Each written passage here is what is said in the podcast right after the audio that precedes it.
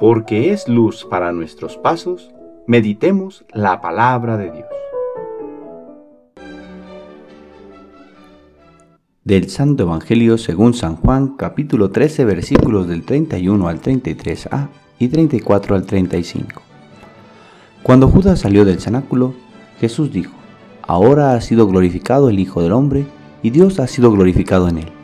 Si Dios ha sido glorificado en él, también Dios lo glorificará en sí mismo y pronto lo glorificará.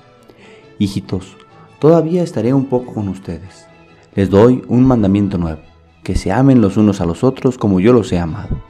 Y por este amor reconocerán todos que ustedes son mis discípulos. Palabra del Señor.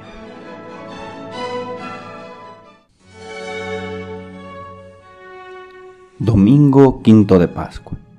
Me apoyo para la reflexión de este domingo en la que ha hecho el padre Raniero Canta la Mesa.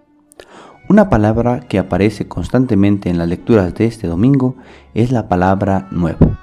Vi un cielo nuevo y una tierra nueva. Les doy un mandamiento nuevo.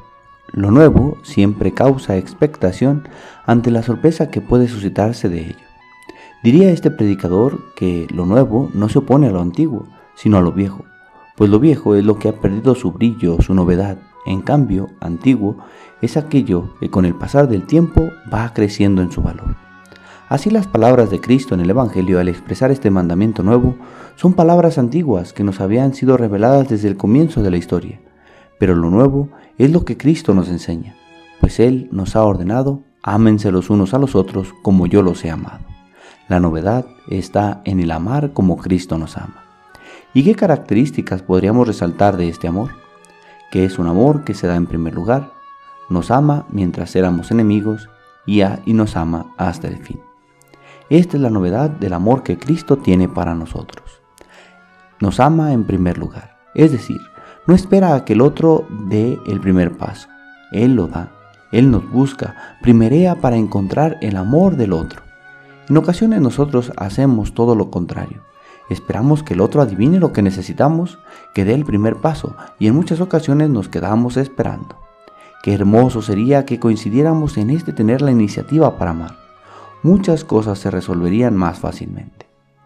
Otra novedad en el amor que Cristo nos enseña es que nos ama mientras somos enemigos. Si aman a los que los aman, ¿qué hacen de extraordinario? Nos ha dicho Jesús. Jesús nos invita a un amor radical, al punto de ser capaces de amar incluso a aquellos que son nuestros enemigos.